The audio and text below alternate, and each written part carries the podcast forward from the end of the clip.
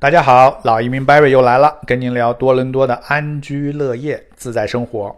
那么私校呢？我们今天要讲啊，这个顶级私校，你会发现啊，会发现男女是分校的。那么为什么加拿大或者西方你会发现英国那些贵族学校，它男女啊是单，它是单一性别的分校的这学校啊？我们看一看啊，因为男孩子和女孩子在成长过程中发育、心态成熟、上课的集中力是不一样的，大家知道。对吧？他们的同一个年龄，他们不一样。这个男校和女校的课程设置和教学方式更能满足不同性别的个性特点和独特发展需求。啊，这个支持者啊，他们认为没有异性影响的单一环境中，男生更容易产生对学习的热情，并获得优异成绩；女生可以培养女性的自我意识和领导能力。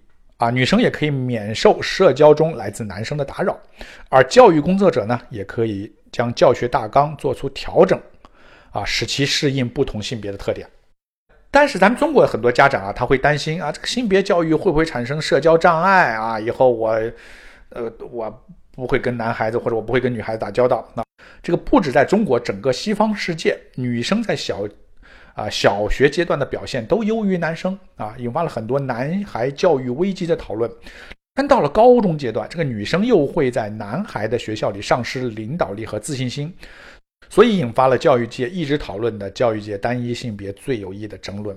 英国一个研究项目发现，几乎所有在女校的女孩比男女同校的女孩表现都好。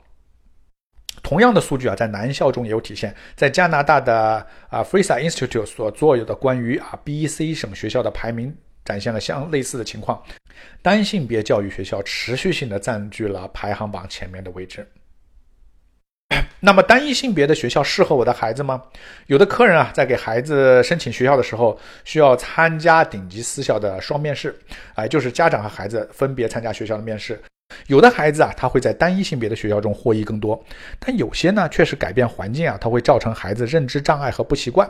哦，所以我强烈建议，如果你决定送孩子到西方教育，我一个是前面以前说过了啊，这个陪读是非常重要的啊，不要把孩子扔在这不管。那另外一个呢，你提前来一下啊，夏天、冬季放假的时候来一下，考察一下，我可以帮你把这都联系好、预约好。你来了以后，跟这边老师见一下、谈一下啊，这个对你是非常非常有用的。